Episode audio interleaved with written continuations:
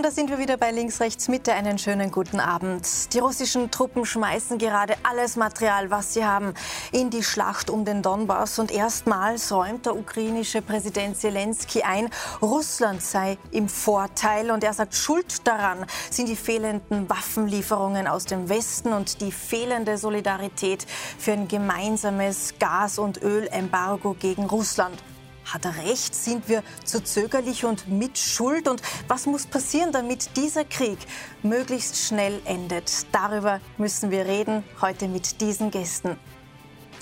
Ich begrüße die Kolumnistin der Presse, Rosemarie Schweiger. Sie sagt, sind wir doch ehrlich, wir brauchen russisches Gas. Wenn wir nur noch mit den guten Geschäfte machen wollen, werden wir im Winter frieren. Ich freue mich auf den Journalisten und ehemaligen Chefredakteur des Stern, Hans-Ulrich Jörges. Er fordert, dreht alle Hähne zu. Wir brauchen ein totales Energieembargo gegen Russland. Unsere Wirtschaft darf uns nicht wichtiger sein als die Toten in der Ukraine. Ich begrüße den Buchautor und Kolumnisten der Deutschen Welt, Dirk Schümer. Er kritisiert den ukrainischen Präsidenten scharf. Volodymyr Zelensky galt vor dem Krieg noch als korrupt. Heute verkennt er die militärische Realität. Ihm fehlt ein nüchterner Blick auf die Lage. Und der Politikberater und Historiker Gregor Rasumowski ist bei uns. Er ist der Nachfahre ukrainischer Adeliger und hat auch heute noch enge Kontakte in die Ukraine. Er sagt, die Ukrainer kämpfen seit 800 Jahren um ihr Land. Sie werden niemals Gebiete abtreten. Schönen guten Abend Ihnen allen. Die Lage im Donbass, die ist schlimm. Dutzende Städte und Ortschaften werden angegriffen. Zivile Einrichtungen, historische Kulturgüter, Infrastruktur wie Bahnen und Kraftwerke. Es gibt viele Tote und erstmals gibt der ukrainische Präsident zu, der Feind ist überlegen. An manchen Stellen ist uns der Feind weit überlegen bei Ausrüstung und der Zahl der Soldaten. Wir brauchen weiterhin Hilfe von unseren Partnern, vor allem bei den Waffen für die Ukraine. Volle Unterstützung, keine Ausnahme, keine Einschränkungen, ausreichend, um zu gewinnen. Herr Schümer, Russland hat also im Moment die Oberhand, so scheint es. Ist das womöglich ein Wendepunkt in diesem Krieg und müssen wir daher schneller und mehr Waffen liefern? Sie brauchen ja nur auf die Landkarte zu schauen. Russland ist riesig, ist direkt angrenzend, kann Nachschub einschicken. Mich wundert es nicht so sehr, dass sich das irgendwann mal das Kriegsglück wenden konnte. Wenn am Anfang gesagt wurde, die Ukrainer können leicht mit den Russen fertig werden, habe ich das nie so geglaubt. Wenn jetzt mehr Waffen kommen, zieht sich der Krieg länger hin. Äh, wenn der Präsident der Ukraine sagt, er braucht das dringend, um weiterzukämpfen, er ist im Recht, er ist angegriffen. Er hat, also dass ich das nicht falsch sage, er hat äh, alles Recht dazu aufzurufen. Aber die Frage ist, ob er damit am Ende wirklich genug Waffen haben wird, äh, diesem riesigen und immer wieder mit Nachschub versorgten russischen Heer standzuhalten. Mhm. Das, das wissen wir selber nicht und er selber weiß es wahrscheinlich auch. Ja. Jetzt hat die liberale New York Times ähm, kürzlich einen bemerkenswerten Stellungswechsel mhm. vollzogen, einflussreichste Zeitung in den USA.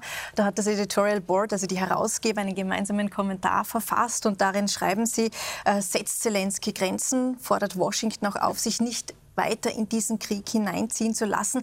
Noch im März hat das ganz anders geklungen bei den Herausgebern der New York Times. Woher kommt denn dieser Meinungsumschwung? Naja, die sehen auch, dass der Krieg, je länger er dauert, ist er ein Vernichtungskrieg auf dem Gebiet der Ukraine. Aller Humanismus, der jetzt dahin geht, wir müssen den Russen alles entgegensetzen, den ich verstehe kann man aber auch vom Ende denken, wenn es darauf hinausläuft, dass die Ukraine zum Schlachtgebiet wird über Monate, wenn nicht gar über Jahre, dann ist am Ende dieses Land mit den Hoffnungen, die es jetzt hat, EU-Beitritt, äh, natürlich zerstört. Wo ist dieser Krieg zu Ende?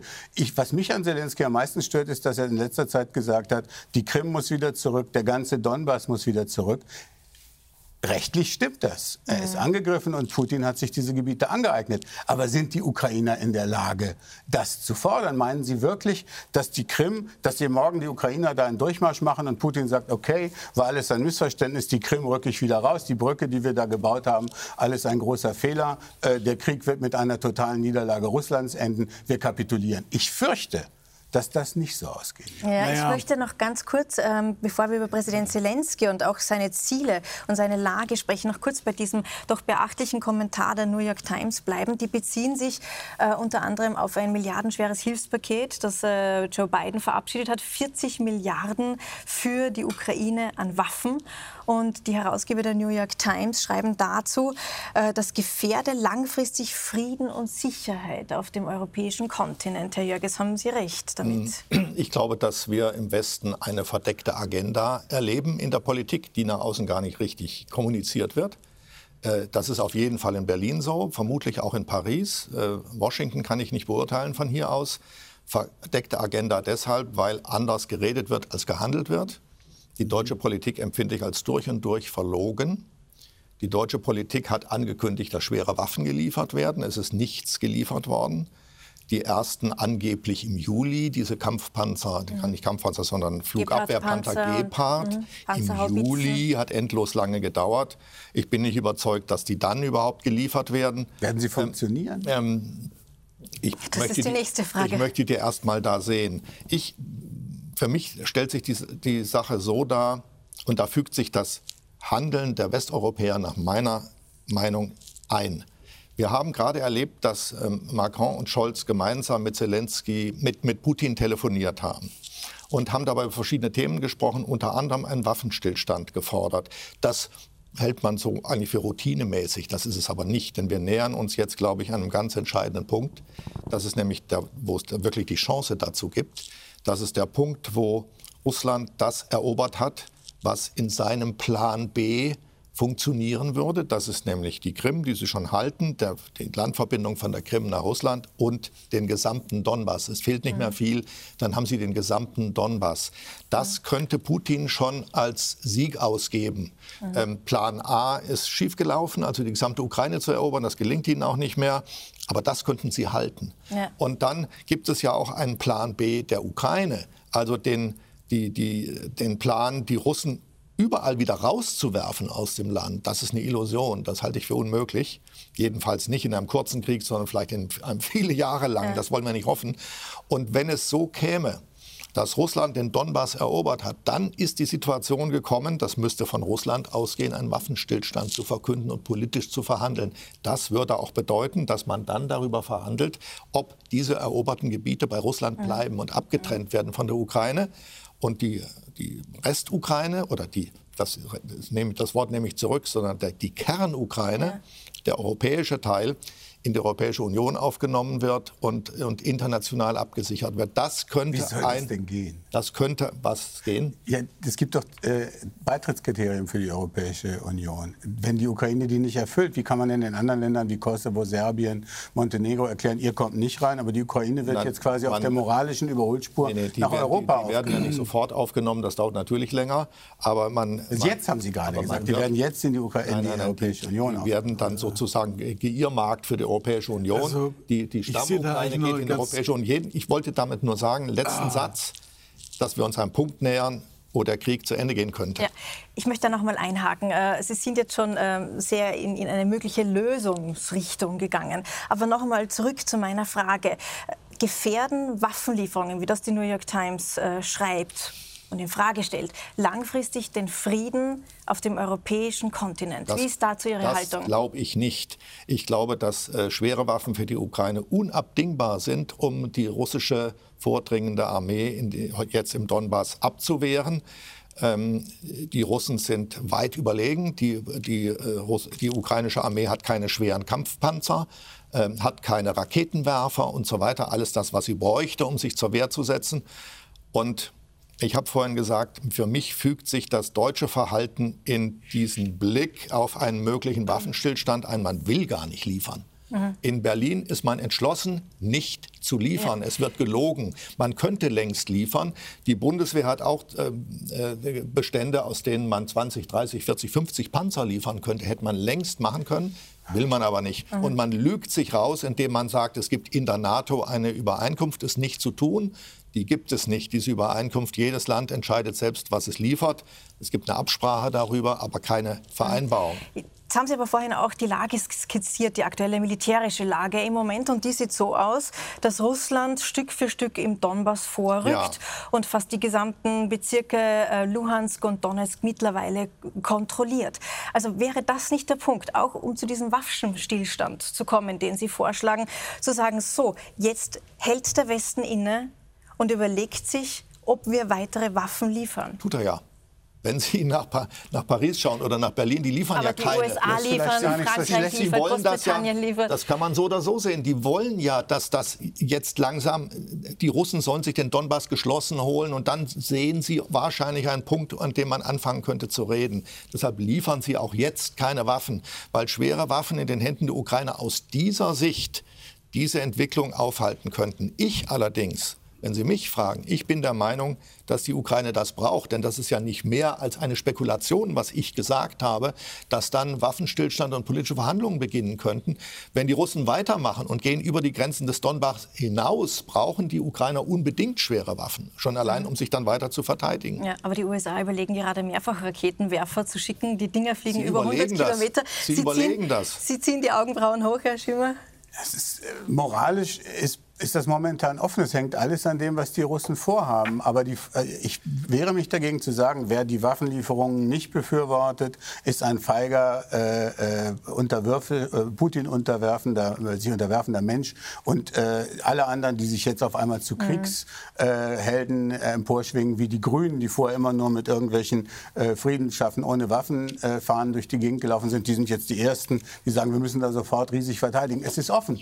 Auch eine, eine Methode, die, wie Sie es ja selber skizzieren, zurückhalten. Das könnte jetzt auch zu einer friedlichen Lösung führen. Ich glaube nicht, dass eine Aufrüstung der Ukraine mit den jetzigen von ihr verkündeten Kriegszielen äh, diesen Krieg zum Stillstand bringen. Wir sollten vielleicht auch einmal an die Kriegsziele Russlands denken. Die kennen wir das, ja gar nicht. Ha, wir kennen sie. Weil noch klarer kann man es nicht machen. Nicht noch klarer erklären, dass Putin es gemacht hat, kann man es kaum tun. Er hat gesagt, die Ukraine gehört abgeschafft, das ukrainische Volk gehört aufgelöst oder vernichtet. Er kann es kaum klarer machen. Er hat es wiederholt bei öffentlichen Reden ja verkündet. Und die, der Krieg ist nun das einmal im Gang. Plan A. Jetzt ja. muss er auf Plan B gehen. Der ist, das kriegt er nicht mehr. Sie meinen, der will wirklich nicht. bis Kiew, der will die Millionenstädte erobern, der will was, Odessa niederbügeln, der will bis Lemberg, bis zur polnischen Lemberg, Grenze das das und dann noch Ziel. ins Baltikum. Nein, das darf, das ist nicht die Rede, das ist ja. nicht Teil der Ukraine. Ja. Er hat äh, natürlich bis Lemberg, selbstverständlich ist ja was genau, was er gesagt hat. Im Übrigen, was heißt der Plan A? Das ist der Plan. Wenn er jetzt eine, eine Kampfpause erwirken kann, wenn er jetzt erzwingen kann, dass wir ihm Zeit schenken, dann wird er diese Zeit nutzen. Dann wird er in einer Weile, in zwei Jahren, drei Jahren, fünf Jahren, es wieder probieren. Aber Herr Rasimowski, glauben Sie denn im Ernst, dass die ukrainischen Truppen, auch noch so hochgerüstet von westlicher Hilfe, in der Lage sind, die Russen aus der gesamten Ukraine herauszuwerfen? Glauben Sie das?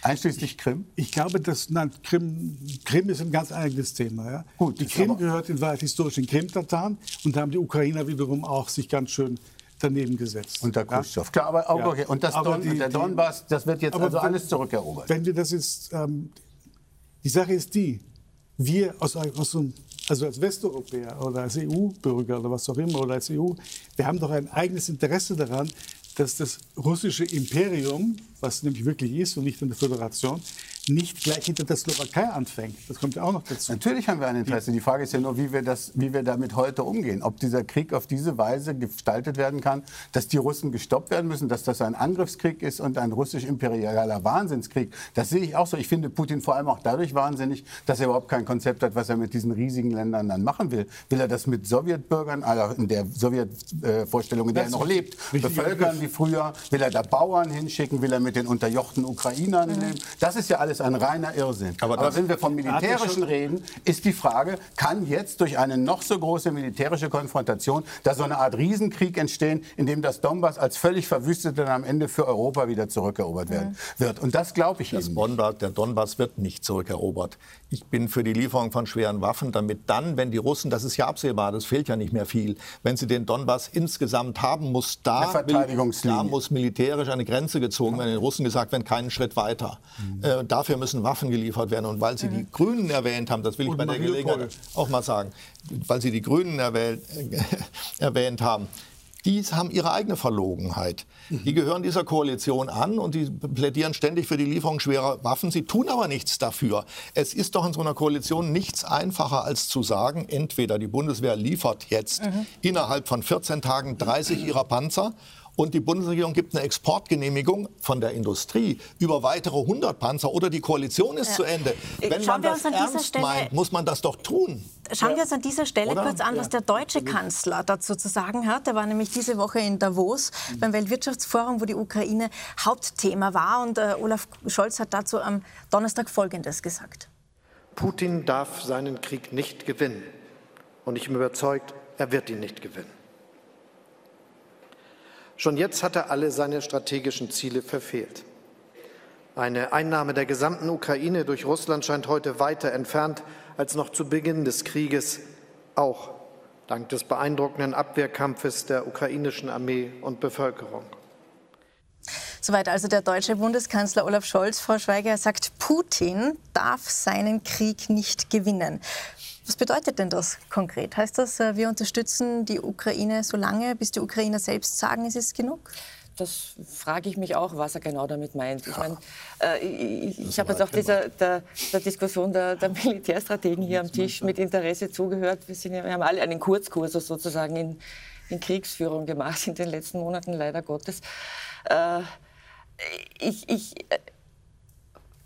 finde, es ist ein bisschen einfach, zum Beispiel jetzt über Olaf Scholz herzufallen. So, was weiß ich, äh, er liefert nicht, er, er hat sich ewig. Er macht es einem nicht so schwer. Naja, er hat, er hat ewig gezögert. Ich finde ihn so schlimm nicht. Er hat ewig gezögert, er wusste es nicht. Ich finde, das ist eine normale Reaktion, weil wir wissen alle nicht, wie wir in zehn Jahren auf diesen Krieg zurückschauen werden und ob wir dann sagen können, wir haben der Ukraine wirklich was Gutes getan oder ob wir sagen müssen, wir haben nur einen Krieg verlängert, der vielleicht dann auf eine Weise endet, wie er auch ohne Tote geendet ich sage hätte. Ihnen eins, Olaf Scholz hat ein Ziel und da sind wir knapp davor.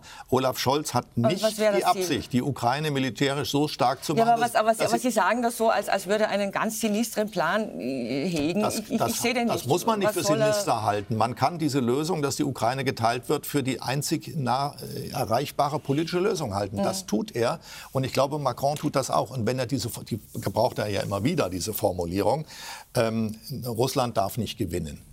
Ähm, es gibt andere in Berlin, Frau Stark-Zimmermann von der FDP, Verteidigungspolitikerin, mhm. sagt, die Ukraine muss siegen. Das meint etwas völlig anderes. Die Ukraine muss siegen heißt, die wirft die Russen raus.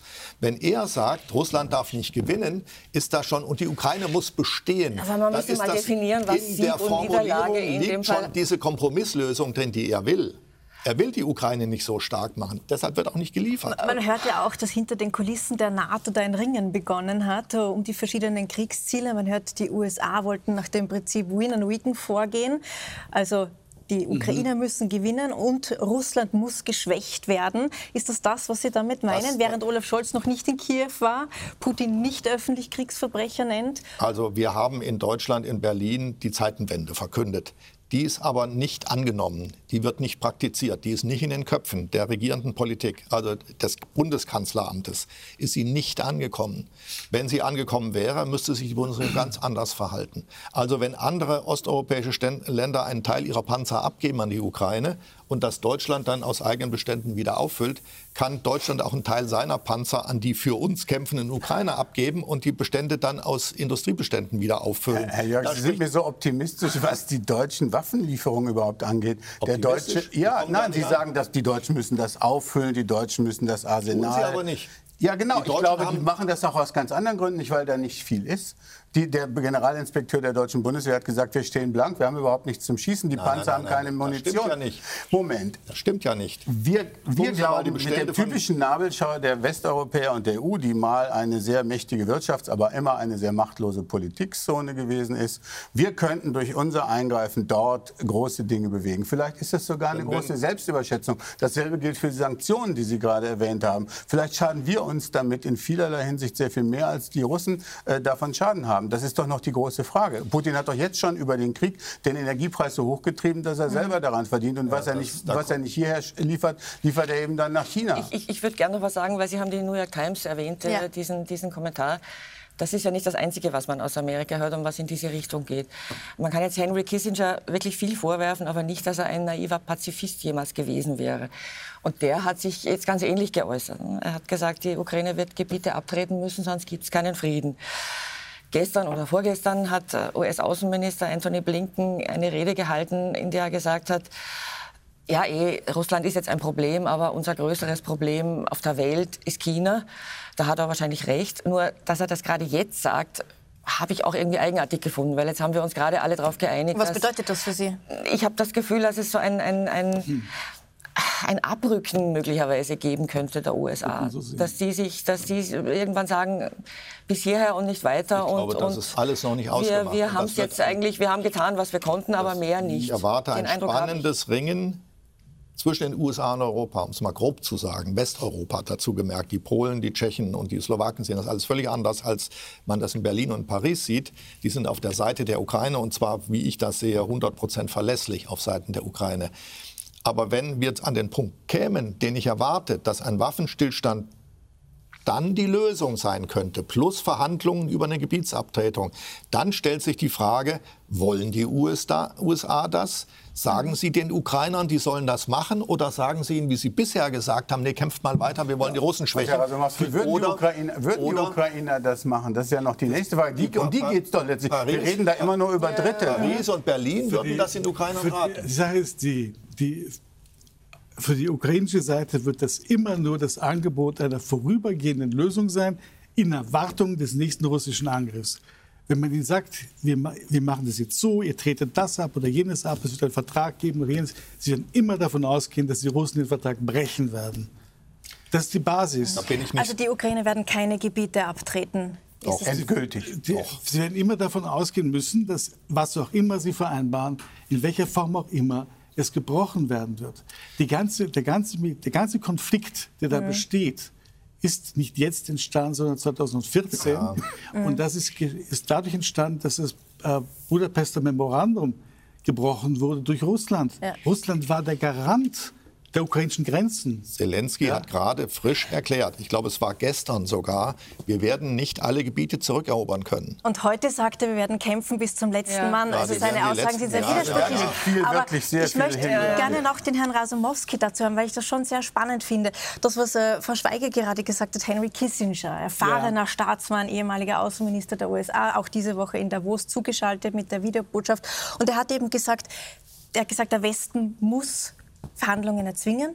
Und das Zweite, was er gesagt hat, die Ukraine muss Gebiete abtreten, um so ein Mindestmaß an Eigenstaatlichkeit zu retten. Zu, zu, retten. Und das viele haben ihn daraufhin als senil beschimpft. Ist das senil so oder ist das vielmehr weise? Ein, ein, kluger, weiser Mann mit sehr viel Erfahrung, der aber dann trotzdem irgendwann einmal einfach daneben tappen kann, weil die Situation nun mal einfach eine sehr spezielle ist.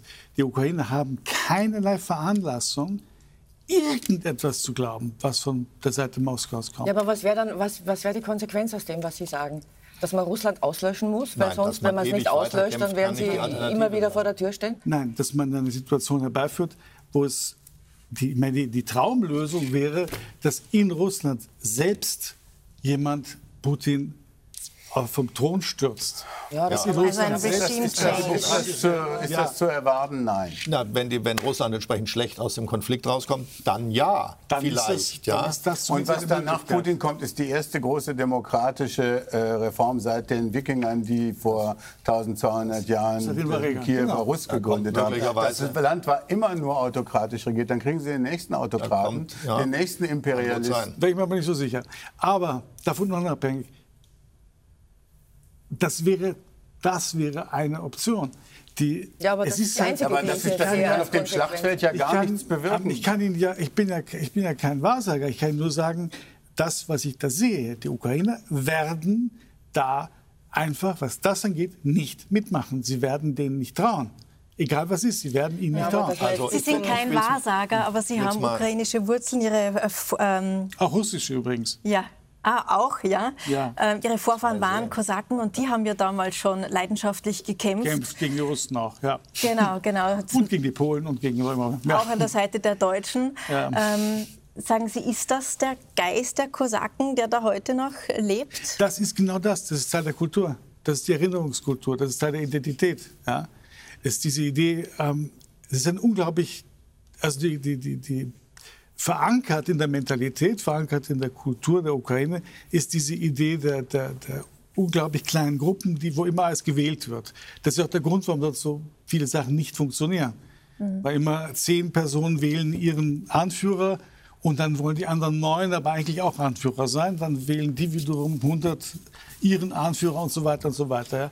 Macht ihr sich kompliziert? Also der Geist der Kosaken lebt ja, heute das. noch ja, und ist Teil des Kulturkampfs. Ja. Jetzt sagen aber viele ukrainische Soldaten diese Woche erstmals, sie können nicht mehr. Sie brauchen Urlaub nach drei Monaten Krieg. Sie brauchen mehr Unterstützung. Also mutet Zelensky da seinen Leuten jetzt womöglich zu viel Nein, zu? er ist doch er ist ein kluger Mann. Er hat doch das schon auch wenn er unterschiedlich redet, aber die entscheidenden Sätze sind die doch. Wenn er sagt er seinen Leuten, wir können nicht alles zurückholen, was wir verloren haben an Gebieten. Ähm, es läuft auf diese Frage hinaus. Ja. Also wenn, wenn die Russen die den Donbass insgesamt erobert haben, stehen wir vor der Frage, gibt es jetzt einen Waffenstillstand und politische Verhandlungen, die auf eine Teilung der Ukraine entlang dieser Front hinauslaufen. Das allerdings, jetzt muss ich jetzt mal sagen, das ist eine sehr äh, zweischneidige Geschichte, denn dann ist nicht damit zu rechnen, da gebe ich Ihnen recht, und zwar aber von beiden Seiten, dass das eine dauerhafte Befriedung der Situation ist. Das wird es nicht sein. Die mhm. Ukrainer werden immer davon reden, dass sie Gebiete verloren haben, die ihnen gehören und wo jetzt Russen leben und wo die verbliebenen Ukrainer unterdrückt werden. Und die Russen werden immer sagen, dass dieses Gebilde vor ihrer Haustür eigentlich keine Legitimation hat. Also dann wird es einen eisernen Vorhang geben, da bin ich mir sicher. Und ob es da überhaupt Frieden gibt und nicht mehr geschossen wird entlang der Grenze, das muss man erst mal abwarten. Das Haben kann man in Europa ja in verschiedenen das, Ecken, in Zypern, im das, Kosovo. Das kann man, das kann man hoffen. Aber ähm, wir werden in Europa, selbst bei einer mhm. solchen Lösung, die den Frieden zunächst mal herstellt, äh, keinen dauerhaften Frieden erleben. Mhm. Und wir haben das Problem Mariupol und ein ganz massives Problem, das jetzt vor uns ist, ist die Weizenversorgung Nordafrikas. Äh, was momentan bisher noch überhaupt nicht ja. thematisiert wurde. Ja. Ähm, wir, haben ein, wir müssen unbedingt gewährleisten, dass die Russen dieses Embargo, was sie da gerade bauen, aufgeben. Ja? ja. Und mit, wir müssen unbedingt diese, diese 150 Millionen Menschen mindestens, die bedroht sind vom Hunger, versorgen. Ja? Damit das passiert, gab es in den letzten Tagen Telefondiplomatie. Olaf Scholz hat gestern mit Putin telefoniert. Ich glaube, 80 Minuten. Mhm. Österreichs Kanzler Nehammer am Freitag 45 Minuten. Okay. Macron schafft es auf 2 Stunden 10. Ja. Die Frage ist, Frau Schweiger, was bringen denn diese Telefonate? Putin wird sich denken, schaut her, bin ja gar nicht isoliert, jeder will mit mir reden. Naja, dass man jetzt äh, auf diplomatischem Weg versucht, das irgendwie äh, zu beenden, diesen Krieg das ist schon das Mindeste, finde ich, was man tun kann. Und, und wenn, wenn äh, Regierungschefs anrufen, das kann schon sein, dass er sich gebauchpinselt fühlt, aber jetzt einfach zu sagen, wir, wir lassen die aufeinander losgehen und, und hetzen sie noch ein bisschen aufeinander und wir versuchen überhaupt keine Lösung da irgendwie auch herbeizuführen, das fände ich jetzt wirklich sehr eigenartig, eine eigenartige Form, äh, damit umzugehen. Ich habe vorhin gesagt, es ist von der Zeitenwende geredet worden, die ist aber nicht äh, die ist aber nicht angenommen worden. Die ist nicht, ja, aber, her, die ist nicht hergestellt worden. auch nicht mit einem Stopp Knipsen hingekriegt. Doch, man kann ja sagen, und das tun ja verschiedene in verschiedenen Hauptstädten, die sagen, mit Putin ist nicht mehr zu reden. Das sagen aber alle. Was ist die Konsequenz ja, aber dann reden wir nie wieder mit Russland. Russland was, existiert nicht ich mehr. Ich versuche es ja nur zu erklären. Na, aber, Sie, aber, Sie, aber, Sie, bleiben diesem letzten Ding immer, immer schuldig. Was ist, dann, was ist die Konsequenz aus dem, was Sie Die sagen? Konsequenz ist, wenn Sie mich fragen, hätte ich sofort nach Beginn des Krieges sämtliche Energieimporte gestoppt sämtliche russischen Banken aus dem SWIFT-System geworfen und ein Handelsembargo verhängt. Das Härteste, was man tun kann. Ich war immer der Meinung, je härter die Sanktionen, desto kürzer der Krieg, um auch in Moskau, um in Moskau was auszulösen. Ich, darf, ich Ihnen mal ein, darf ich Ihnen mal ein Gegenbeispiel Warum sollte ein Gasembargo den Darf ich Ihnen mal ein weil, Gegenbeispiel weil, weil, bringen? Wenn ich das noch mal sagen darf, Sie fragen mich über den Tisch weg, weil Putin ja mit dem, was jetzt an Politik betrieben wird, sogar noch mehr Geld verdient. Ganz langsam wird der Gasimport zurückgeführt. Und äh, das ist aber immer noch so viel, dass die steigenden Preise ihnen mehr Geld in die Kasse spielen. Das ist doch alles verkehrt. Das ist doch alles, ist doch gar keine Embargo-Politik. Ja, die, die Grünen aber über die Embargo-Politik reden wir gleich noch. Gut, okay, ja, ich wollte ein Beispiel reden. dazu bringen. Ich habe mich jetzt mal ein bisschen Oder? damit beschäftigt. Die, die ja. 30 bis 40 Prozent aller Diamanten kommen aus Russland. Die werden heute verhandelt in Antwerpen. Das ist seit 500 Jahren das Weltzentrum Diamanten, des Diamantenhandels. Da hängt ein großer Teil des belgischen Staatshaushaltes dran. Das sind unglaubliche Summen und 15.000 hochqualifizierte Leute, die entweder aus dem aschkenasischen Judentum oder aus Indien kommen. Nun sagt, sagt man dort, äh, auch die europäische Politik, Brüssel ist nicht weit, wir müssen das vollkommen aufheben. Großes Embargo, wir müssen Putin bestrafen, keine Diamanten mehr aus Russland. Was wird passieren? Der belgische Premier hat es schon ausgegeben. Innerhalb von drei Tagen findet, die gesamte, findet der Umzug statt, dann findet der gesamte Handel über Dubai statt. Das heißt, wir, mit unserem Embargo schaden wir nur Westeuropa massiv selbst und wir verlagern das Zentrum der Weltwirtschaft, was ohnehin schon passiert, noch mehr nach Asien. Wir Ähnliches könnte mit dem Öl passieren. Das heißt, wir sind gar nicht in der Lage, Russland mit einem Embargo zu schaden. Doch. Wir sind nur noch in der Lage, uns selbst wir zu schaden. Wir schaden uns, tun wir doch jetzt schon. Gleich, wir, wir, reden gleich noch über die das Embargos. Muss ich aber kurz mit einem Satz Eine erklären. Satz noch. Wenn wir die Energieimporte langsam zurückführen ja, und, die, und die Preise steigen, weg. zahlen wir am Ende mehr. Und die, die, die Russen triumphieren und sagen, die haben, glaube ich, 13 Milliarden mehr eingenommen durch Energieimporte an uns. Weil wir dauernd ja? über Embargo und reden. Und damit, das sagen Sie sogar noch, finanzieren wir jetzt den Krieg. Also das ist Gut, ja das Schlimmste, was Sie uns gleich sagen noch mehr. Ich möchte noch einmal zu der Frage zurückkommen. Was ist unser Kriegsziel? Wir liefern Waffen in Milliardenhöhe in die Ukraine. Da müssten wir doch auch auf die Idee kommen zu sagen, wie lange machen wir das? Was lösen wir damit aus? Was ist unser Ziel, Herr Schimmer? Die beiden Beteiligten sind diejenigen, die das Kriegsziel am Ende Also wir dürfen nicht mitreden. Werden. Naja, wir können, aber wir können ja den Ukrainern nicht sagen, hört jetzt morgen auf zu kämpfen mit unseren Waffen. Wenn sie sie haben, werden sie damit kämpfen. Und der allerwichtigste äh, Beteiligte an dem Krieg ist Putin selber. Der hat sich nicht als guter alter Geheimdienstagent nicht in die Karten gucken lassen. Sein Kriegsziel ist ja noch offen. Sie sagen, er will die gesamte Ukraine ausradieren, der will Kiew überrennen, der will Lemberg überrennen. Andere sagen wie Sie, er will nur den Donbass und äh, die Krim behalten und wird dann eine Landbrücke bauen. Das weiß man auch nicht. Das weiß das war, wahrscheinlich nur dann, Putin selbst. Das wurde dann irgendwie Plan B. Plan A war ganz Gut. klar erkennbar. Das Ganze. Klar, sehe ich das auch war so. Ja, ja, klar, er hat Kiew und wir haben Und wir haben, ein, wir haben ein Ziel. Was ist unser Ziel? Ist unser Ziel ist, dass das, das, was sich russische Föderation nennt, ja, und ein russisches Imperium ist, nicht gleich hinter Kaschau anfängt, nicht gleich hinter Koschitz. Aber gut, also die russischen Truppen ja zurückzudrängen. Nein, nein, nein. Das Ziel nicht, muss sein, da sind. dass es die, nicht 300 dass die Kilometer Ukraine als selbstständiger souveräner Staat erhalten ja. bleibt. In den Grenzen, die dann verhandelt werden müssen. Aber die Ukraine muss erhalten. Das ist unser Kriegsziel. Und muss sich nach Westen orientieren dürfen. Natürlich. Ja. Und wenn Russland versucht, an dieser Grenze anzugreifen, müsste es zu einem europäischen, wenn nicht gar Atomkrieg kommen. Warum? Weiß ich bin, wenn ich gar mit der letzten Konsequenz. Ich, so, sehe das auch nicht an. Das ist eine Frage. Weil ich Sie, auch weil Sie mich so kampflustig ja. über den Tisch weg ja. angucken. Ich war kampflustig bin ich, ich überhaupt immer ich bin ein Hasenfuß. Um das, mal, so vor, um, das mal, um das mal auszusprechen. Warum fürchtet sich der Westen vor Putin, aber Putin nicht vor dem Westen? Das ist doch keine, das ist doch keine Haltung. Wissen Sie, welche, wenn, wie viele Militärkommissare es in Brüssel in der Europäischen die, wenn, Kommission wenn die, gibt? Gleichstellungskommissare, alle Kultur, aber kein Militär. Die, Wir haben es nicht. Wenn die Russen, aber wir haben die NATO. Die NATO, das ist Amerika. die NATO fürchtet sich vor, Russ, vor Putin, aber Putin nicht vor der NATO. So ist es eben. Und ich wäre natürlich der Meinung gewesen, wenn Russland in der Ukraine Kampfstoffe, Giftgas einsetzt, da wäre ich nicht mehr der Überzeugung, dass wir uns zurückhalten müssen, dass die NATO draußen bleibt. Das mhm. muss man den Russen auch sagen. Mhm. Also das muss also eine, es, muss, es muss eine Unkalkulierbarkeit der NATO geben auf russischer Seite, während die NATO von Anfang an gesagt hat, wir gehen da nie rein. Nein, das wollen wir nicht. Damit war ihm die, die Ukraine ausgeliefert. Wissen Sie, das wo Einzige, das was man machen konnte, war Waffen zu liefern. Wissen Sie, wo das enden wird? Also der, der wichtigste russische Schriftsteller Jerofejew hat, äh, Viktor Jerofejew hat äh, in einem Interview gesagt, wenn die NATO ernst macht und mit den Russen am Ende äh, in einen direkten Konflikt kommt und die Russen ihrerseits auch, zum Beispiel, er hat sogar gesagt, die zünden über der Ostsee eine kleine Atombombe.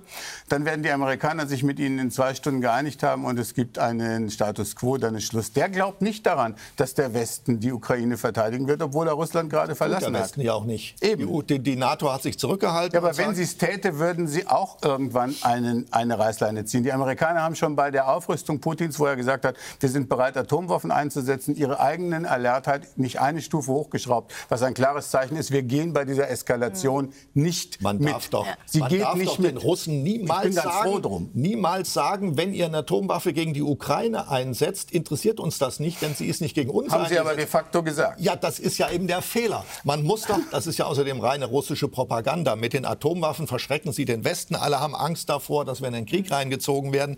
Das ist sehr erfolgreiche Propaganda. Ja, also die Angst vor der genau. Man muss ja. den Russen sagen, wenn ihr, mit, wenn, ihr mit, wenn ihr mit Giftgas kommt oder mit Atomwaffen droht, Freunde, ja. dann wisst ihr, dann kommen Wege zurück. Ja. Kommen Wege zurück. Über der Ukraine. Jetzt haben, wir auf der, jetzt haben wir auf der einen Seite Putin ja. als die zentrale Figur, haben wir gerade über ihn auch gesprochen. Auf mhm. der anderen Seite haben wir Präsident Zelensky als zentrale Figur. Er ist äh, in jedem Fall laut, er ist klar, er ist deutlich, allein deshalb darf er überall reden. Es das gibt würde kein ich zum Beispiel so nicht sehen. Also laut, laut, ja, aber deutlich. Der hat schon alles gesagt und das Gegenteil davon. Das ja, ja, er, er, also widerspricht heute, sich innerhalb ja, von 24 Stunden. Ja, genau. Ne? Das kann man jetzt nicht ganz klar und deutlich Er ist im Krieg. Also. Aber das ist ein Mann, der ist im Krieg. Natürlich, und vielleicht ja. ist das auch Strategie, dass wir alle nicht wissen sollen. Die ich gerne stellen möchte. Situation. Er tritt auf in, in Cannes bei einem Filmfestival, ja, er tritt auf in Davos, in Washington, in Brüssel. Keine Bühne ohne ihn. Hm. Nutzt sich das langsam ab, Herr Ramsumowski? Ich glaube, möglicherweise ja, aber er, hat, er, macht es, er macht das, was er macht, gut. Er nutzt die Möglichkeiten aus. Er macht es sehr professionell, anders kann man es auch nicht sagen. Ja, und ähm, er, spielt die, er spielt die Klaviatur diese, gut. Diese Auftritte, wenn wir uns an den in Berlin erinnern, er hat die deutsche Politik bis auf die Knochen blamiert, blamiert ja. weil die gar nicht wussten, was sie hinterher tun sollten. Sie haben eine Standing Ovation ja, gegeben. vorgetragen. Ja, oder? und alles Mögliche an, an zweit- und drittrangigen Geschichten gemacht. Mhm. Er hat sie da erwischt, wo sie schwach sind, mhm. weil sie eben lügen. Sie sagen nicht die Wahrheit. Sie tun stark an der Seite der Ukraine. Sie sind aber nicht ja, stark aber da waren an, der, schon. an der ich Seite der Ukraine. Ich möchte über die Rolle Zelenskis gerne Zelensky sprechen. Ja.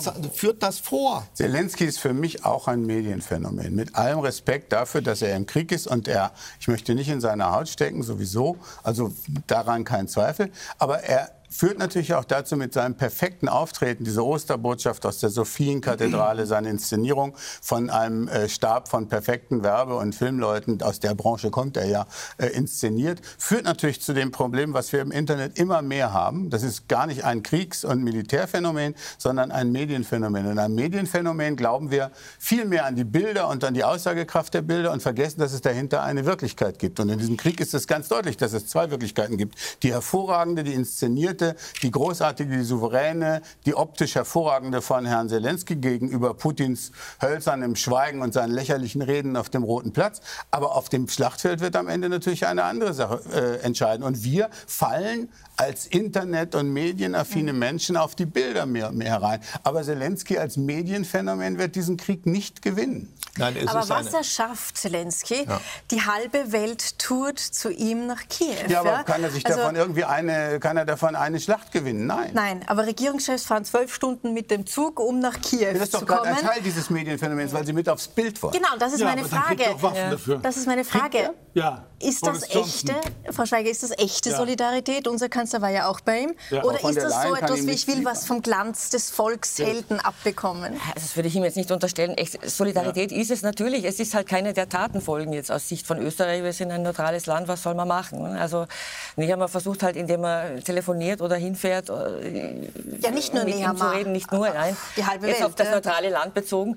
Die halbe Welt fährt hin. Jeder hat irgendwie das Gefühl, er muss auch was machen. Und es mag mhm. schon sein, dass auch ein bisschen Glanz äh, auf die anderen abfärben soll. Ich glaube nur, dass das eben nicht von Dauer sein wird. Sie haben gefragt, bleibt das so oder, mhm. oder, oder nützt sich das ab? Nützt ja. sich's ab? Ich glaube, es wird sich auch Aber in dem, in dem und zwar, und zwar in, ich meine, wir, wir, wir, äh, wir waren jetzt wirklich drei Monate lang, wir als, als Gesellschaft, als Publikum sozusagen, dieses, mhm. es kommt mir manchmal vor wie eine Netflix-Serie ein bisschen, oder? Wie eine sehr grausame. Eine blutige, aber, eine, eine blutige, blutige, aber mit diesen Wendungen und, und alle warten auf den nächsten Schachzug. Das ist ein bisschen so Serienplot. Das ist auf erschreckende Weise ja, schon, Normalität ja, schon. geworden. Und, ja. und wir waren jetzt doch sehr bereit, also, wie soll ich sagen, die, die Ukraine ist nicht nur ein Opfer jetzt in, in, in, den Augen der Welt, sondern auch irgendwie steht auf einem Podest auch irgendwo. Also mhm. ganz lächerliches Beispiel, dieser Sieg beim Song Contest, da habe ich mich mhm. schon gefragt, äh, wo wird das enden? Weil das, mhm. das eine hat mit dem anderen ja nichts zu tun. Ich kann ja nicht besser singen, nur weil mich die Russen überfallen haben. Mhm. Also das ist, das ist so eine, aber wir neigen dazu, Opfer zu glorifizieren in irgendeiner Form und das ist gefährlich, weil es nach hinten losgehen kann. Also wenn, wenn das irgendwann, das war schon zweimal, wenn es den Leuten ihnen anfängt, auf die Nerven zu gehen oder wenn die Ukrainer etwas tun, was uns dann vielleicht nicht mehr gefällt, dann fallen sie sehr tief. Wir dürfen doch nicht glauben, dass er nur mit uns redet. Er redet auch mit seinem eigenen Volk. Und die Möglichkeiten der Kommunikation in diesem kriegszerstörten Land sind relativ beschränkt. Da gibt es nicht viele. Da funktioniert noch Fernsehen und da gibt es auch noch Internet in bestimmten Regionen, aber nicht überall. Und wenn der Mann als Chef des Staates jeden Tag eine Botschaft nach außen sendet, wie er die militärische Lage sieht, ähm, was die aktuellen Ziele sind, also Propaganda macht, auf Deutsch gesagt, dass er die militärischen Ziele zutreffend beschreibt oder die militärische Lage, das glaube ich nicht. Ähm, aber er will seinen Leuten, seinen Menschen in der Ukraine eben Mut zusprechen und äh, zeigen, dass er da ist und dass sich Ja, aber glauben Sie nicht, dass er eine Erwartungshaltung geschürt hat, auch bei wem? Bei mir? In der Ukraine und auch im Ausland. Natürlich, bei, in der Ukraine. Die es ihm eines Tages schwer ja, machen könnte, irgendeiner Verhandlungslösung aber, zuzustimmen. Verzeihung, aber muss man sehen. Ich, ich glaube, das muss er. Ich glaube, in der Situation ist das einfach Teil von seinem Job. Er muss eine Erwartungshaltung aufbauen, damit, die, damit der Durchhaltewille auch vorhanden ist. Also Sie meinen, dass es sich so weit reinreitet, dass irgendwann niemand naja, zurück es, kann? Es, es, kann ja sein, dass irgendwann etwas herauskommt am Verhandlungstisch. Die Ukraine wird neutral, Russland kann die Krim behalten und zumindest Teile des Donbass wo man dann sagen könnte, das hätte es vielleicht auch geben können ohne diesen Kriegen. Mhm. Und was macht er dann? dann? Dann sind so und so viele tausend Menschen tot und, und mhm. Äh, das halbe Land kaputt. Und ist das dann ein Erfolg? Ist doch ein Erfolg, dass die Ukraine existiert dass sie nicht erobert worden ist, dass sie da ist, dass er noch im Amt das ist, wäre, dass Kiew nicht das, erobert ist, das dass, dass die Ukraine eine Zukunft in Europa hat. Das ist doch ein Erfolg. Das heißt, wenn es eine solche... Und das hätte man ohne diesen Krieg nicht haben können, glauben Sie? Ich weiß ja, der hat doch den Krieg nicht angefangen. Nein, natürlich nicht. Das gibt natürlich es nicht. trotz Ich meine mit Verhandlungen Krieges, im Vorfeld. Trotz dieses... Was willst du denn mit Welche Putin verhandeln, wenn der angreift? Da gibt es ja keine Verhandlungen im Vorfeld. Der wollte, damals wollte Putin die gesamte Ukraine haben. Was gibt es da zu verhandeln? Da gibt es nur zu kämpfen und das haben sie gemacht. Die Ukrainer haben das begriffen. Äh, Zelensky war ja sehr unbeliebt geworden, auch wegen diverser Korruptionsaffären in Nähe zu Oligarchen. Er hatte nach seiner Wahl massiv an Zuspruch bei Meinungsumfragen bis in die Nähe der 30 Prozent verloren. Und jetzt, wie sich es nicht anders denken lässt, in einem Krieg schart man sich hinter dem Anführer, ist er bei über 90 Prozent. Anders kann das gar nicht aber sein. fragen wir den Mann, der Kontakte hat in die Ukraine. Wie ist denn die Stimmung im Land gegenüber Präsident Zelensky? Gibt es da kritische Stimmen auch? Ja, ja, also jetzt momentan sind die kritischen Stimmen, die man so mitbekommt, schon eher flach. Ja?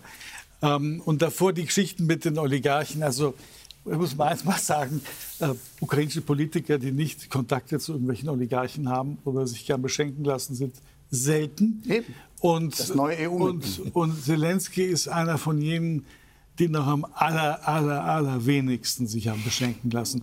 Er hat Kolomoisky, das war ja. jener, der die Möglichkeit ja, da hat Kolomowski das, was Kolomowski wollte, nämlich die Privatbank zurückzubekommen, hat ihm nicht gegeben und damit haben sie überworfen.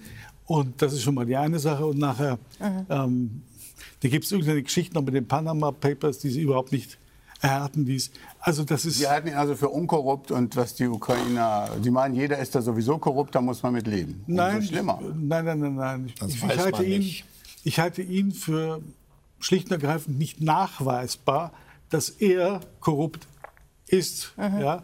Ich halte die meisten Politiker dort für korrupt, aber gerade bei ihm eigentlich also das schwer nachvollziehbar. Ich habe mir mal die ganzen Artikel aus der Zeit vor dem Krieg durchgelesen. Da wollte mit ihm keiner aufs Foto. Da hieß es immer, das, das ganze Wirtschaften dort mit Oligarchen geht genauso weiter wie vorher. Meine er ist mit dem Flugzeug von Kolomorski hin und her geflogen. Er hat Leute von dem in seinem äh, Stab, in seinem Regierungsstab. Das können Sie so nicht einfach leugnen. Da ist natürlich ganz dicke Verbindung. In, äh, die Ukraine war seit ihrer äh, mhm. Unabhängigkeit ja. immer ein Oligarchenstaat. Ja, Sie müssen als Geschäftsmann man mit den Leuten irgendwie auskommen, das sehe ich ein. Aber das sind nicht unsere Standards von Demokratie und, mhm. äh, und Transparenz. Das, das kann man wirklich sagen. Da hinzu gewesen. Mein Eindruck ist, dass dieses Land sich durch den Krieg gründlich verändert hat. Das kann aber auch zum Schlechteren gehen. Das weiß ich nicht. Aber Gucken Sie doch mal in Jugoslawien, was der Krieg mit jeden, den, jedenfalls, mit den, mit den jedenfalls hat es sich gründlich verändert. Jugoslawien ist ja nicht angegriffen worden von außen. Ja. Jugoslawien hat sich zerlegt. Ja, und aber danach sind Ukraine, in diesen kriegerischen Gesellschaften überall Oligarchen die Ukraine, Die Ukraine ist doch zunächst mal überhaupt entstanden als Nation durch den Krieg. Die ist entstanden. Und, und das gab es vorher schon. Die gab es auf dem Papier. Warum hat denn Putin geglaubt, er kann in drei äh, Tagen den Krieg für sich entscheiden? Weil er die gar nicht ernst genommen hat. Na, aber damit aber hat er ja falsch gelegt. Die, die, Leute haben sich ja, ja heroisch verteidigt ja, und sind in Dieses sind in Land hat sich gründlich verändert und wie gründlich werden wir sehen. Mhm. Ob das noch so eine, ich glaube auch, um auf Ihre Frage, die ursprüngliche zurückzukommen, kommt er überhaupt noch raus aus der äh, Situation, in die er sich da rein manövriert hat? Das ist eine sehr spannende Frage und mhm. hängt davon ab, wie die mhm. Unterstützerstaaten sich positionieren. Ist Polen dafür, Russland Gebiete abzutreten? Da hätte ich mal Zweifel. Ist Berlin und Paris dafür? Da würde ich sagen, ja. Werden ist, Sie das entscheiden? Ist, ist, die entscheiden nicht, aber sie werden Einfluss nehmen und da bleibt äh, Zelensky ah. nicht unberührt von. Das wird ein Kräftespiel hinterher werden. Und der ja. entscheidende Faktor sind die Amerikaner. Wollte ich doch gerade sagen. Da ist die, da ist die New York Times vielleicht ein wichtiger Hinweis. Das haben wir schon diskutiert. Ähm, wir waren jetzt bei Präsident Zelensky, der im Westen als Volksheld ja. gefeiert wird, vor allem weil er damals in Kiew geblieben ist und bis heute jede ja. Mitfahrgelegenheit auslässt. Ähm, als ganz und gar unmoralisch derzeit, beziehungsweise seit 24. Februar, gilt es, für Russland zu arbeiten. Und äh, das haben besonders Gerhard Schröder, Altbundeskanzler in Deutschland, zu spüren bekommen. Und Die bei uns in Kneißl, Österreich Karin Kneißl, ehemalige Außenministerin, äh, standen beide massiv in der Kritik. Die EU will beide mit Sanktionen belegen. Bundestag in Deutschland äh, will Schröder die letzten Privilegien entziehen. Das klingt irgendwie so, Herr Jörges, als würden die Deutschen Schröder eine Art Mitschuld geben am Krieg. Es gibt unter, äh, das ist der, ist der Prügelknabe für alle anderen. Prügelknabe. Ja? So, ähm, da will jeder von seiner eigenen Mitschuld an den Verhältnissen ablenken, wobei ich dann niemanden Schuld geben würde, dass er früher ein, ein enges Verhältnis zu Russland gesucht hat. Das ist ja nicht vorwerfbar. Hm. Das war ja nicht falsch. Ähm, äh, nach unserer Geschichte sozusagen enge Verbindungen zu Russland zu haben. Wenn man hinterher durch einen solchen, ähm, nehme ich mal an, doch stark veränderten ähm, Putin vor diese Realität ge gesetzt wird, ist man doch nicht, ist man doch nicht verrückt. Da muss man dafür haften, dass man zehn Jahre vorher für andere äh, Verbindungen war. Schröder ist mit Putin befreundet. Ich habe gesagt, lasst ihn in Ruhe.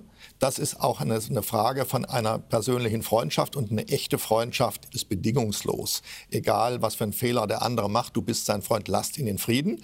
Und ansonsten macht ein Sanktionsgesetz, das es Deutschen untersagt, in den Führungsgremien von russischen Staatsunternehmen Funktionen auszuüben. Statt an der Ausstattung, der Amtsausstattung von Bundeskanzlern rumzubasteln, sollte man das als auf dem Sanktionsweg machen. Das ist nicht passiert. Schröder ist selber zurückgetreten. Er ist für mich nicht mehr interessant in der Frage.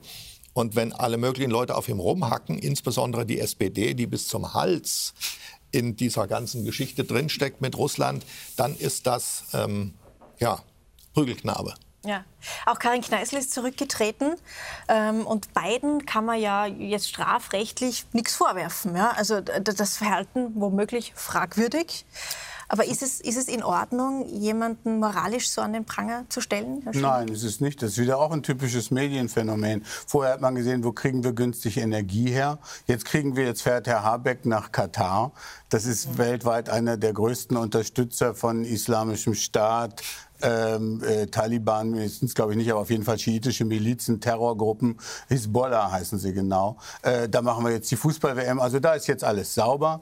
Mit denen werden wir jetzt, das ist ganz hervorragend. Jeder, der äh, Kontakte nach Arabien hat, ist komplett reingewaschen moralisch. Und jeder, der mal je Kontakte nach Russland hatte, der ist jetzt komplett unrein. Das ist natürlich nur ein Zeichen in diesem Twitter-Gewitter, das nur noch in Schwarz und Weiß äh, und auch besten noch rückwirkend. Naja, aber nicht nur Twitter, wenn die EU jetzt Sanktionen will. Ja, die, die, die sind ja auch vor sich hergetrieben von dieser Medienwelt. Zieht, die ja, die sind, ich glaube ja, weil es sind am Ende leben wir in diesem Internet, in diesem Internetwahnsinn, in dem es nur noch 0 und 1 oder Schwarz und Weiß gibt mhm. und das am besten auch noch rückwirkend. Ja. Ich nenne das immer das neue Mittelalter. Und jetzt ist der eben Igitt, weil er wo ist, wo keiner mehr sein will. Da darf man all seinen Unrat abladen äh, an Hass und da äh, auf der anderen Seite darf man nicht so genau hinschauen. Wie Sie das, Herr Rasumowski, war es höchste Zeit, dass die beiden Kneißl und Schröder von ihrem Aufsichtsratsmandat zurücktreten? Naja, schon auf jeden Fall. Aber ich meine, das ist ja tatsächlich mehr eine moralische Frage. Also es rechtlich, rechtlich irgendwie definieren zu wollen, halte ich für falsch. Ja. Genau. Weil War das ja nicht ist, verboten. Eben, ist nicht verboten, das ist ja offen, offen geschehen, also müssen auch offen zurücktreten. Also, Jetzt die Frage des Geschmacks am Ende. Es ist auch wieder eine Frage der Verlogenheit, wie so vieles. Deutschland importiert ja. weiterhin Öl und Gas aus Russland, und zwar jede Menge. Aber es ist einem Deutschen nicht erlaubt, in einem Führungsgremien der exportierenden Unternehmen zu sitzen. Wer so, da ehrlich so hat, er, so hat er das ja immer begründet. Also wir, solange Er hat ja gesagt, solange wir Gas aus Russland kriegen, kann ich auch bei denen im, bei der Gazprom im Aufsichtsrat sitzen. Und das ist so falsch nicht. Übrigens, ich habe einen ganz guten Draht nach Italien. Silvio Berlusconi, der Dritte im Bunde, der auch bei den Eishockeyspielen im hohen Alter mit Putin noch dabei war und Schröder, wenn sie zusammen Geburtstag gefeiert haben, steht treu und fest an der Seite von Wladimir Putin. An mhm. seinen Zeitungen, äh, in seinem Medienimperium. Mhm. Äh, da ist alle Russlandnähe, die es sonst noch bei uns uns im Westen irgendwo gibt, nichts dagegen. Silvio hält zu seinem mhm. Freund Wladimir. Das können Sie sich gar nicht vorstellen. Ja. Gut, also wir erleben westliche Politiker die, äh, und Regierungschefs, die nach Kiew pilgern, die nach Davos äh, pilgern, haben wir schon besprochen. Äh, die Wähler zu Hause, die stehen ernüchtert vor den Supermarktregalen und an den Zapfsäulen. Und äh, damit bin ich bei dem Thema, wo Sie vorhin schon hin wollten, nämlich äh, zum geplanten Ölembargo der EU. Morgen ist Sondergipfel in Brüssel. Ähm, Österreich will bei diesem Embargo mitmachen. Ist das klug, Frau Schweiger? Naja, jeder macht bei dem Embargo mit, wo es ihm selber am wenigsten wehtut. Sehr gut. Äh, und Ölembargo würden wir irgendwie wegstecken, anders als ein Gasembargo. Bei den Ungarn ist es anders. Die, die mhm. würden das nicht äh, schaffen. Sie sind bis zu zwei Drittel und mehr abhängig deswegen, vom russischen Öl. Deswegen sind sie gegen ein Ölembargo. Es ist äh, ich weiß nicht, also ich, ich, glaube, man sollte die Debatte jetzt dann irgendwann beenden. So oder so. Also wenn wir jetzt noch ein halbes Jahr darüber reden, ob wir ein Embargo machen, dann erstens steigt der Preis jedes Mal, weil der Markt das so ja das. vorwegnimmt. Und das geht ja auch alles in Zeitlupe. Der Gasimport soll bis Mitte 2024 nach Deutschland weiterlaufen. Bis zwei, das sind noch zwei Jahre. Kann man sich vorstellen, dass in zwei Jahren immer noch Krieg geführt wird und dass das dieses Zeitlupentempohafte Abbau, dass das dann als Sanktion gilt? Da lache ich mich tot. Ja, Mit halt, Sanktionen hat es nichts ja, aber mehr zu tun. eine Sanktion soll doch, soll doch, darauf wollte ich jetzt es eigentlich ja kommen, keine.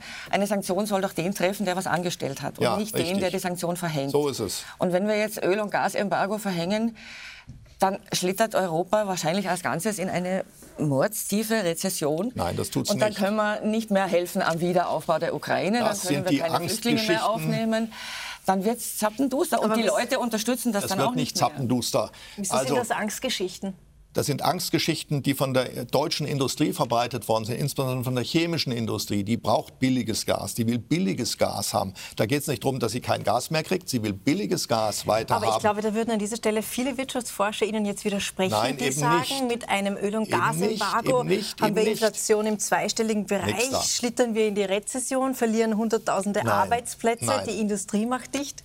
Der, das ist das Worst-Case-Szenario. Herr Habeck, neu berufener grüner Wirtschaftsminister, muss natürlich zunächst mal beweisen, dass er für die Wirtschaft arbeitet. Er ist ein Grüner. Das ist für ihn die, die, Probe überhaupt, dass er da gut rüberkommt. Deshalb hat er anfangs Angst und Schrecken verbreitet, um das sofortige Embargo zu verhindern. Er hat gesagt, es wird Armut geben in Deutschland. Ich zitiere, Armut und Massenarbeitslosigkeit. Keins von beiden stimmt. Die Deutsche Bundesbank hat errechnet, wenn es das sofortige komplette Embargo gegeben hätte, wäre die deutsche Wirtschaft um 2 Prozent geschrumpft. In der Corona-Pandemie ist um 4,9 Prozent. Ja, das war das schon schlimm genug, oder? So, 4, haben Sie da was von gemerkt? Also wir haben Berechnungen in Österreich von 4,5 Ich kenne lauter Leute, die ihre Jobs verloren haben. Ich kenne Leute in den Bereichen, die nicht mehr weiter können. Im, im Gastgewerbe vielleicht. Ja, genau. Ja, da kenne ja. ich viele Leute. Ich komme aus dem Gastgewerbe. Aber nicht, aber, aber nicht in der Industrie. Das ist doch an Deutschland vorbeigegangen. Diese Und jetzt möchten Sie, dass die Industrie auch noch ein bisschen abspielt. Wo, wann ist das fast denn nun leer? Die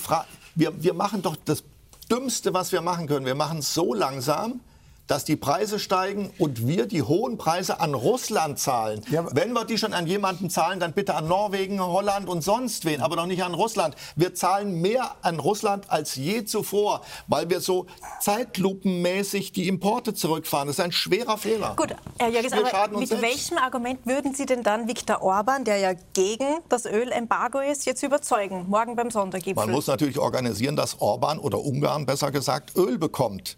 Wie bekommt es das? Und wenn, das, wenn die Ölpreise zu hoch sind, damit die ungarische Wirtschaft sie noch verkraften kann, dann muss Europa helfen. Das ist eine Frage der Solidarität. Ja. aber auf jeden aus Fall. Aus der Rezession, in die schlittert heraus Ungarn doch noch helfen. Das ist doch eine Spirale nach Nein, das ist eben keine Spirale Bei, bei Ihren Sanktionen sehe ich immer nicht, sind wir diejenigen, die die Sanktion trifft am Ende oder sind es die Russen? Jetzt, ich fürchte, dass das gesamte Wirtschaftsgeschehen sich nach Asien verlagert und wir sind die Leute, die davor stehen und sagen, wenn du nicht machst, was ich will, ja. dann schneide ich mir einen Arm ab dann wird Putin sich kaputt der, der Punkt ist da längst überschritten. Das hätten wir am zweiten Tag des Krieges machen müssen den Energieimport sofort Gut, ist nicht passiert. stoppen. Ist nicht passiert. Wir hätten ein Handelsembargo verhängen müssen. Wir hätten die russischen Banken lahmlegen müssen. Komplett. Das wollten wir nicht, weil wir wollen ja der eigenen Industrie noch die Wege nach Moskau offen halten. Ja, die deutsche Industrie. Gründe. Die deutsche, ja, also die deutsche, Greta würde sich freuen über die Diskussion. Die deutsche, die deutsche Industrie ist nach wie vor extrem russlandfreundlich. Und kann es nicht sein, dass die Grünen für dieses ganze Embargo sind, weil sie eigentlich sowieso wollen, dass wir kein Öl und kein Gas mehr verwenden ja und im Winter bei 15 das Grad. Das meine ich ja. Dieses zeitlupenmäßige Absenken der Importe ist in Wahrheit eine, eine Energiewende-Strategie, aber keine. Sanktionsstrategie.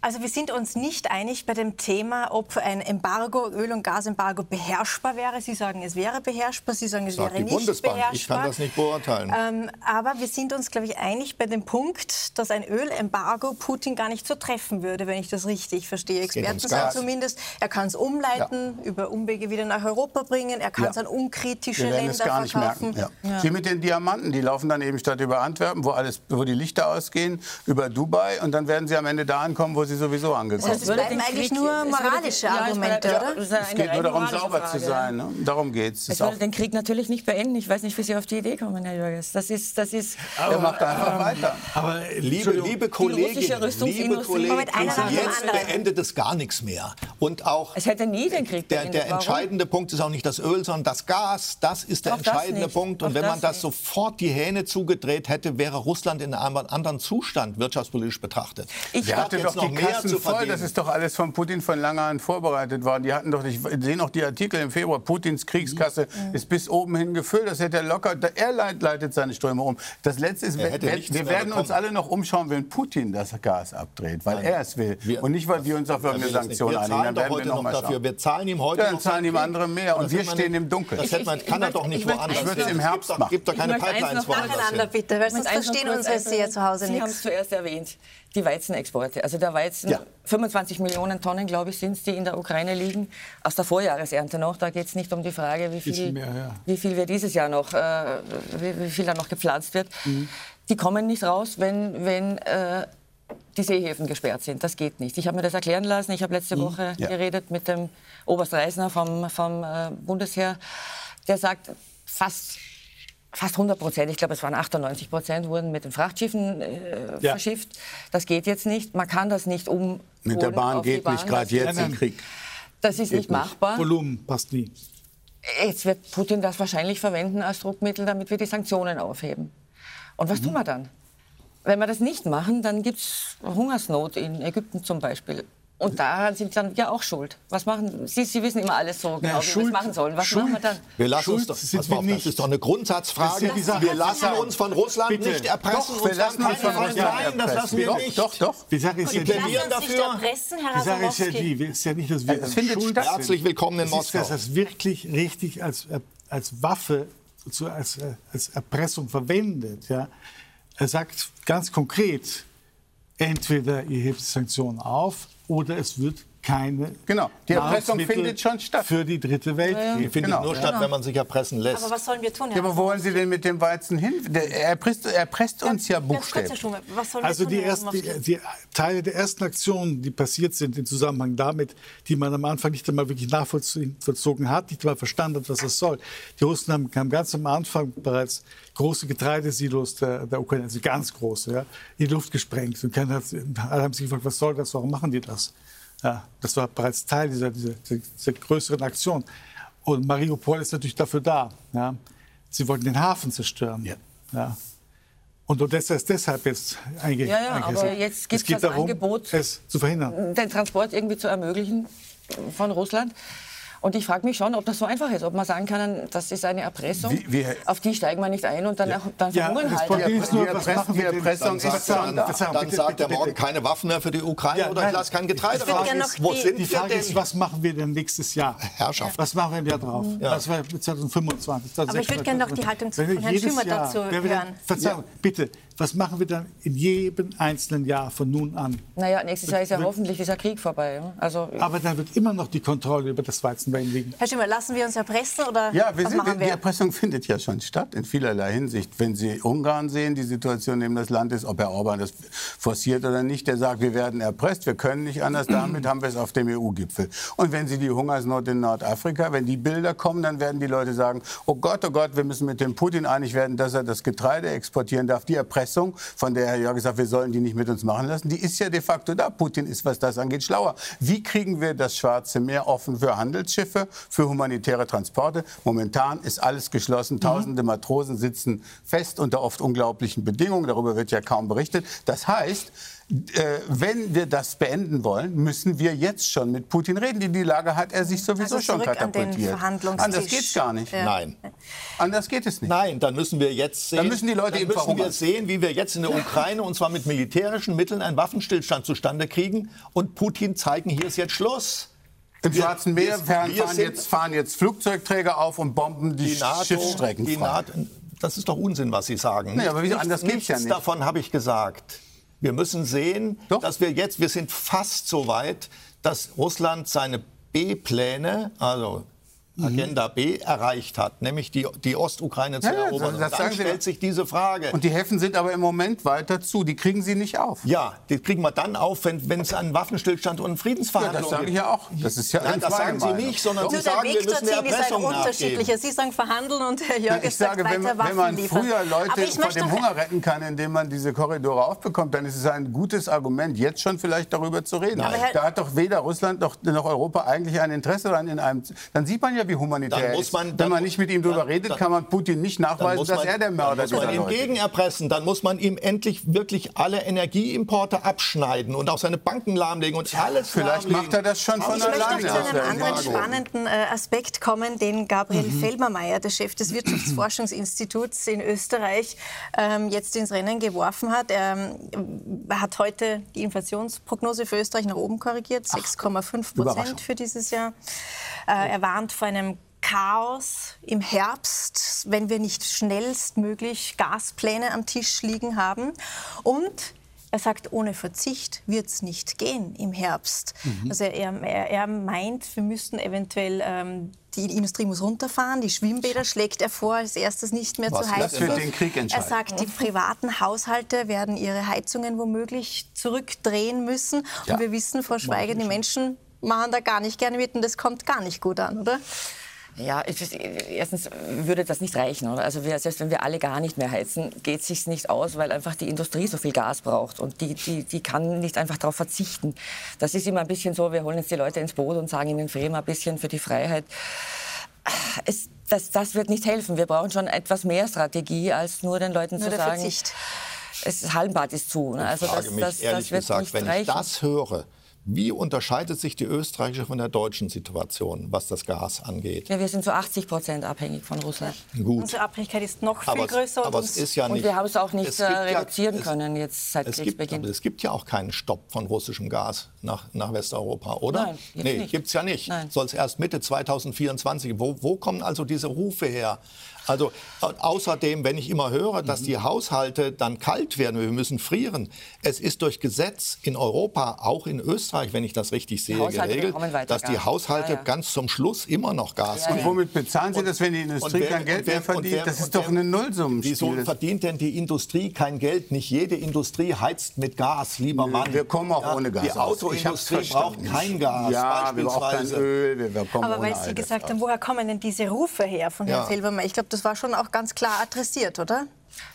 Was meinen Sie mit Herr Felbermeier äh, mit, mit seinem Ruf heute, dass er sagt, es fehlen die Pläne. Also der ja, war ja, ganz klar ja, an die Politik adressiert. Ja, also das, da war er ziemlich klar. Und da das unterscheidet er, uns, glaube ich, von der deutschen Politik. Da ist er mutig. Ich weiß nicht, ja, Deutschland erweckt zumindest den Eindruck, Robert Habeck ist einfach ein sehr talentierter mhm. Politiker und er weckt zumindest den Eindruck, dass er, dass er äh, dabei ist, eine Lösung zu finden. Er hat einen sehr schönen Satz gesagt, wir brauchen das Gas nicht, wenn es nicht kalt wird. Wir können ja alle mal hoffen, dass es ein ganz warmer Winter, ganz wird. Warmer Winter wird. Dann ja, ist ja. das Dann Problem ist nur noch gut. die Hälfte wert und die Pläne von Herrn Jahres können in die Tat umgesetzt werden, ohne dass es jemandem wehtut. In Österreich ist bisher sehr wenig passiert jedenfalls sehr wenig, wovon wir alle wüssten. Dass, dass, also, und, und äh, wie Frau Chef-Felbermeier meint, eben jetzt, wenn man darauf wartet, dass es dann im Herbst irgendwann aus ist. Sie glauben das, dass im nächsten Winter in Österreich jemand frieren muss? Das glauben Nein, Sie im Ernst? Ich eh aber der, aber der gute Mann hat es gesagt. Aber ja, das, das wird viel gesagt. Es wird auch viel Unsinn gesagt. Es wird vor allem viel gesagt, um den Menschen Angst einzujagen, aus bestimmten Interessen. Also Gas abstellen, wir frieren trotzdem. Wieso denn? Wir werden, Davon reden wir doch gar wir werden nicht. Darüber das weiter wird doch im Moment gar diskutieren. nicht abgestellt. Was ist das Problem von Österreich? Können Sie mir das klar machen? Ja, er redet ja von den Prognosen für das ganze Jahr. Es wird ja irgendwann noch kälter und die Situation ändert sich. Vielleicht wird, das sage ich ja,